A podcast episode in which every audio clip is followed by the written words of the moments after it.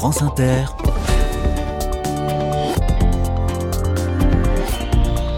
Dorothée Barba. Bonjour à toutes, bonjour à tous. Ravi de vous retrouver pour des initiatives locales, citoyennes et réjouissantes dans les Vosges. Nous passons la semaine dans ce département, main dans la main avec le jeu des 1000 euros qui s'est installé à Taon-les-Vosges.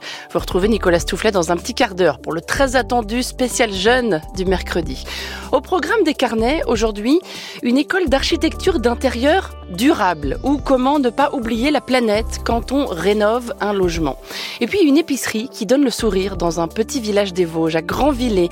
C'est un magasin associatif. Les gens se relaient à tour de rôle pour faire tourner l'épicerie bénévolement. Cela crée de la vie dans cette commune où il n'y avait plus aucun commerce. Et les affaires se portent bien, à tel point que d'autres villages prennent exemple sur Grandvillers. Soyez les bienvenus. Carnet de campagne, le journal des solutions. Nous voici à La Bresse, tout près de Gérardmer. La Bresse est une station de ski qui s'est habillée de blanc depuis quelques jours et nous allons y parler architecture et décoration d'intérieur. Bonjour Nina Chardin. Bonjour Dorothée. Un chalet est en cours de rénovation à La Bresse et c'est un chantier qui a des allures de laboratoire. Expliquez-nous ça. Oui, effectivement, il s'agit d'un projet qui euh, a pour objectif de d'expérimenter une éco-rénovation dans, dans, dans, ses facettes les plus abouties, afin de se confronter un peu euh, aux réalités euh, du terrain qu'on rencontre quand on est particulier et qu'on souhaite faire une rénovation un peu plus respectueuse de la planète et de sa santé. L'idée, quand les travaux seront terminés, je crois, c'est de, de mettre ce chalet en location pour montrer l'exemple finalement, pour, pour montrer aux, aux gens ce que peut être l'éco-rénovation? Oui, exactement. C'est vraiment, même j'ai envie de dire, à l'origine du projet. L'idée, c'est bon, effectivement de se confronter, mais aussi ensuite de pouvoir en faire un lieu euh, à expérimenter, c'est-à-dire de pouvoir venir euh, découvrir des matériaux qu'on ne connaît pas forcément, des solutions euh, dont on n'a pas forcément entendu parler. par exemple, on a mis en place un mur chauffant, puisque la sensation de confort thermique nous vient principalement des parois. Donc c'est une solution de chauffage qui s'avère euh, plus pertinente, par exemple, qu'un chauffage au sol, d'un point de vue euh, thermique. Donc il y a à la fois des matériaux, il y a à la fois des solutions qu'on pourra du coup euh, expérimenter, toucher, vivre. Un autre exemple de, de, ce qui pourrait surprendre les locataires de ce chalet? Alors, je pense que ce qui peut les, les surprendre, c'est peut-être que justement, il y aura aussi un guide qui va expliquer un peu toute la démarche qui a été mise en place, de quelle façon on a sourcé les solutions euh, les difficultés qu'on a rencontrées. Et effectivement, je pense que peut-être que ce qui peut surprendre, ça peut être euh, de voir qu'on peut sourcer, par exemple, euh, en réemploi euh, une cuisine ou que il existe des sommiers en carton ou que, enfin des solutions vraiment assez innovantes et inhabituelles et qui en fait fonctionnent très bien. L'idée, c'est aussi un peu de lever les freins et les idées reçues sur certaines solutions, sur certains matériaux, voilà, et de, de montrer qu'en fait, c'est complètement compatible aussi avec un mode de vie euh, moderne, j'ai envie de dire vous utilisez un petit peu du jargon d'architecte. Hein. Quand vous dites on peut sourcer en réemploi, ça veut dire qu'on ah. peut aller chercher des matières premières qui sont issues de, de, recyclage, de récupération. Exactement. Alors il faut quand même différencier le recyclage du réemploi mhm. et de la réutilisation d'ailleurs. Le réemploi, c'est vraiment quand on va euh, prendre un produit et le réutiliser. Euh, le recyclage, c'est plutôt quand on va prendre une matière première, la retransformer pour en refaire une autre matière première. On va dire que le réemploi est quand même plus écologique dans le sens où on ne consomme pas de nouvelles matières, de nouvelles ressources, pardon, de nouvelles énergies mm. pour le transformer, au contraire du recyclage. Le réemploi, d'ailleurs, est aussi au cœur de, votre école, parce que vous avez créé, Nina Chardin, une école, un centre de formation, l'école du design d'intérieur durable. Vous formez des décorateurs, des architectes d'intérieur pour les conduire hein, vers une pratique plus respectueuse de la planète. C'est une formation en ligne, c'est ça? Oui, exactement. C'est une formation sur 12 semaines, d'une trentaine d'heures. Euh, ce sont vraiment des personnes qui ont déjà une formation d'architecture d'intérieur ou de décoration intérieure et qui souhaitent finalement se spécialiser dans ce secteur-là. Moi, j'aime parler de choix pertinents plutôt que de choix écologiques, c'est-à-dire qu'il y a des solutions euh, pertinentes pour un projet donné en fonction de clients donnés et, d'un habitat donné. Euh, il n'y a pas de, recette miracle finalement euh, dite écologique qui peut résoudre tous nos problèmes, on va dire. Il y a du boulot en la matière. Est-ce que vous, est-ce que vous diriez que la marge de progression de ce secteur professionnel en particulier est gigantesque? Complètement, complètement. Ça demande vraiment en fait euh, un changement de paradigme des pratiques. Euh, il y a un exemple que j'aime bien donner qui est vraiment typiquement celui du réemploi. On peut, euh, il y a un peu de façon de faire. Soit par exemple, on peut concevoir son projet puis trouver des solutions issues du réemploi pour réaliser ce projet-là. Mais une autre façon de travailler, ça peut aussi être de trouver, d'identifier les solutions en réemploi autour de chez soi et d'imaginer un projet à partir de ces ressources-là. Donc il y a aussi, il y a vraiment une façon, une nécessité de changer peut-être son regard et sa façon de faire euh, traditionnelle. Voilà, j'ai trouvé par exemple euh, euh, ces morceaux de bois issus de tel ou tel chantier. Qu'est-ce que je peux en faire sur mon chantier à moi? C'est vraiment, c'est l'inversion dont vous parlez. Exactement. Finalement, c'est un réflexe qu'on a en cuisine, hein, de penser à, à l'origine des matières premières, mais beaucoup moins en architecture d'intérieur pour l'instant. Oui, complètement. Alors moi, j'ai commencé en 2017 à parler du sujet, à m'intéresser au sujet c'est vrai que typiquement, je, je pense que j'étais dans la situation de beaucoup de personnes aujourd'hui, c'est-à-dire que j'avais pris conscience de euh, mon impact environnemental sur mon alimentation, sur mes cosmétiques, mes produits ménagers. Et, euh, j'ai eu un déclic en me rendant compte que ces questions-là, je me les étais jamais posées en fait sur euh, ce qui meuble ma maison, sur la décoration, sur les revêtements. Bon, déjà depuis 2017, il y a eu vraiment une grosse évolution sur ce secteur-là mais il y a encore effectivement beaucoup de choses à faire, euh, même s'il y a beaucoup de marques aussi qui commencent à changer leurs pratiques et à proposer des produits de plus en plus éco-conçus. Euh, donc ça bouge. L'école du design d'intérieur durable, c'est donc une école 100% en ligne. Merci beaucoup Nina Chardin. Merci Dorothée. Bonne journée, à bientôt. Vous aussi, au revoir. Ouvrons la boîte mail des carnets de campagne. Nous avons reçu un message de Romain, habitant de Rochesson, tout près de la Bresse, dont on vient de parler. Romain nous parle d'une association, les Monts de l'Utopie. Une bande d'amis motivés, pleines de bonnes idées et de bonne volonté organise toute l'année des événements culturels, précise cet auditeur. Des festivals, de la cuisine du monde, locavore et bio, des marchés de producteurs, des trocs de plantes, des guinguettes et autres rendez-vous. Je suis bénévole dans cet assaut, poursuit Romain. Créer du lien, s'entraider, fêter, se retrouver, manger sainement. C'est tout simple et ça a complètement changé notre vie dans le village. Ça nous redonne espoir dans ces moments tumultueux, surtout en tant que parents. Les monts de l'utopie, c'est à Rochesson, dans les Hauts-de-Vosges. Et puis le message de Vivien, qui m'a tapé dans l'œil. Cet auditeur chante les louanges du club de handball de Rambervillers, commune de la plaine sous-vosgienne. Ce club compte 270 licenciés filles et garçons de 3 à 80 ans, précise Vivien.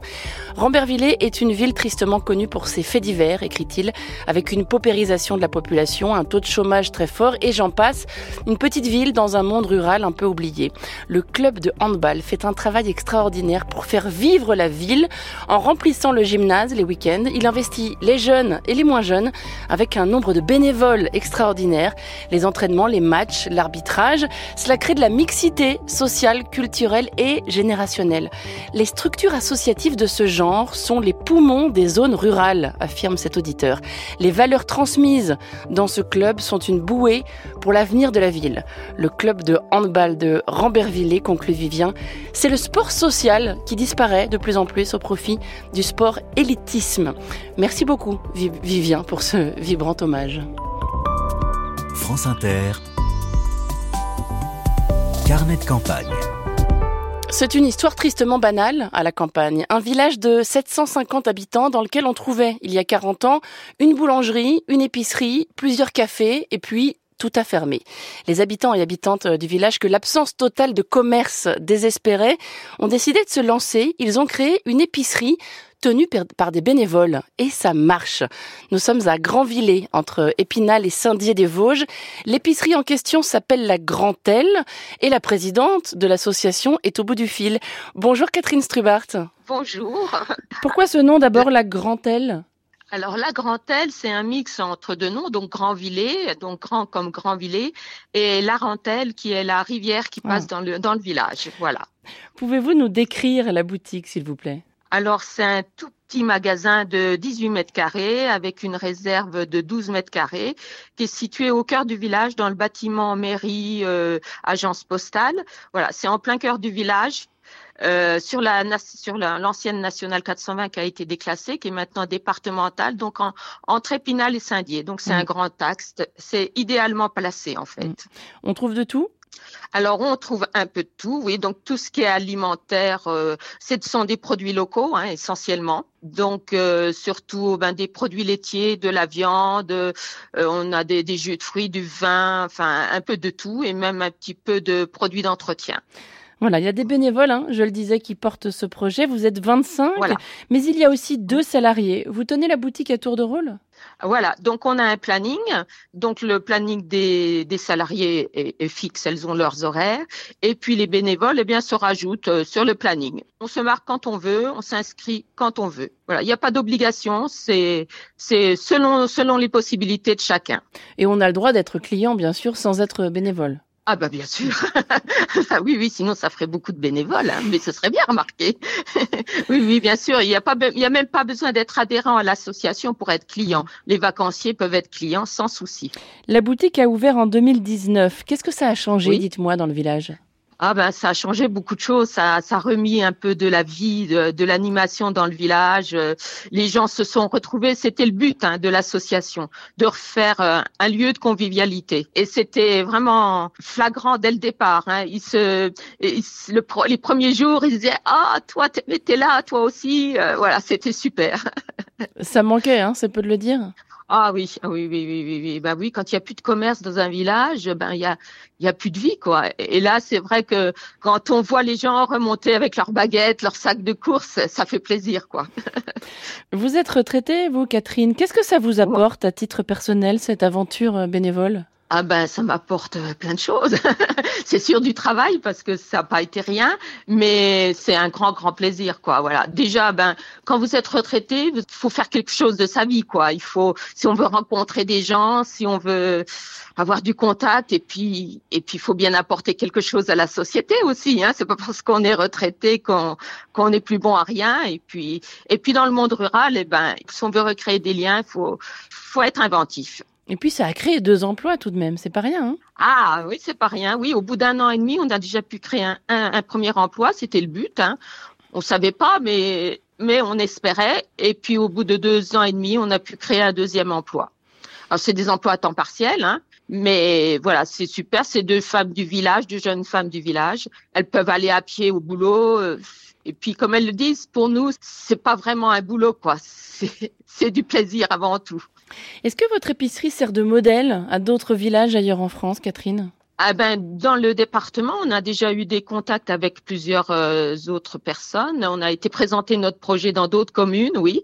Et puis, il y en a quelques-uns qui ont abouti. Il y en a déjà deux qui ont abouti. Donc, ça, c'est super. Hein. Ça, ça prouve que, ben voilà, c'est réaliste. On peut le faire. faut y croire, surtout. Dès le départ, faut y croire. faut pas s'avouer vaincu. Parce que sinon, ben, on fait rien. Hein. C'est vrai qu'au départ, il y a des gens qui nous ont dit, mais vous croyez que ça va marcher à Grandvillers Ben oui, ouais, sinon on le ferait pas. voilà, il faut vraiment, vraiment y croire. Et puis quand il y a une bonne équipe autour, ben ça marche. Et ça marche euh, sur le plan économique. Hein. Le, modèle ah économique fonctionne. Tout à fait, ça fonctionne. Bon, il faut avoir des bons produits. Nous, nous, c'est des produits locaux, bio quand on peut. Euh, on a bon de l'épicerie qui vient d'Alsace, mais on a un fournisseur alsacien en bio et ça marche bien. Euh, puis c'est vrai qu'on a pu réunir en un seul endroit plusieurs producteurs. Ça évite aux gens de faire des kilomètres pour aller chercher euh, ben, ce qu'ils aiment, les produits qu'ils aiment. Donc c'est c'est bien pour la planète aussi. Hein.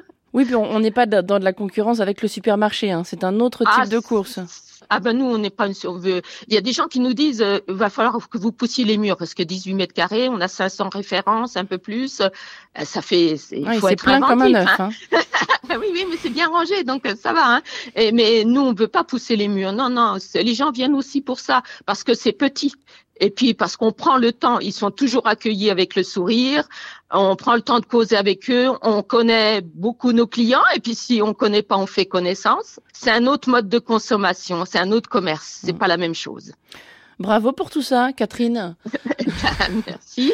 Ça s'appelle la Grand L, épicerie associative de Grandvillers dans les Vosges. Voilà dans les Vosges. Merci et bonne journée à vous. Mais je vous en prie. Merci beaucoup. Bonne journée également.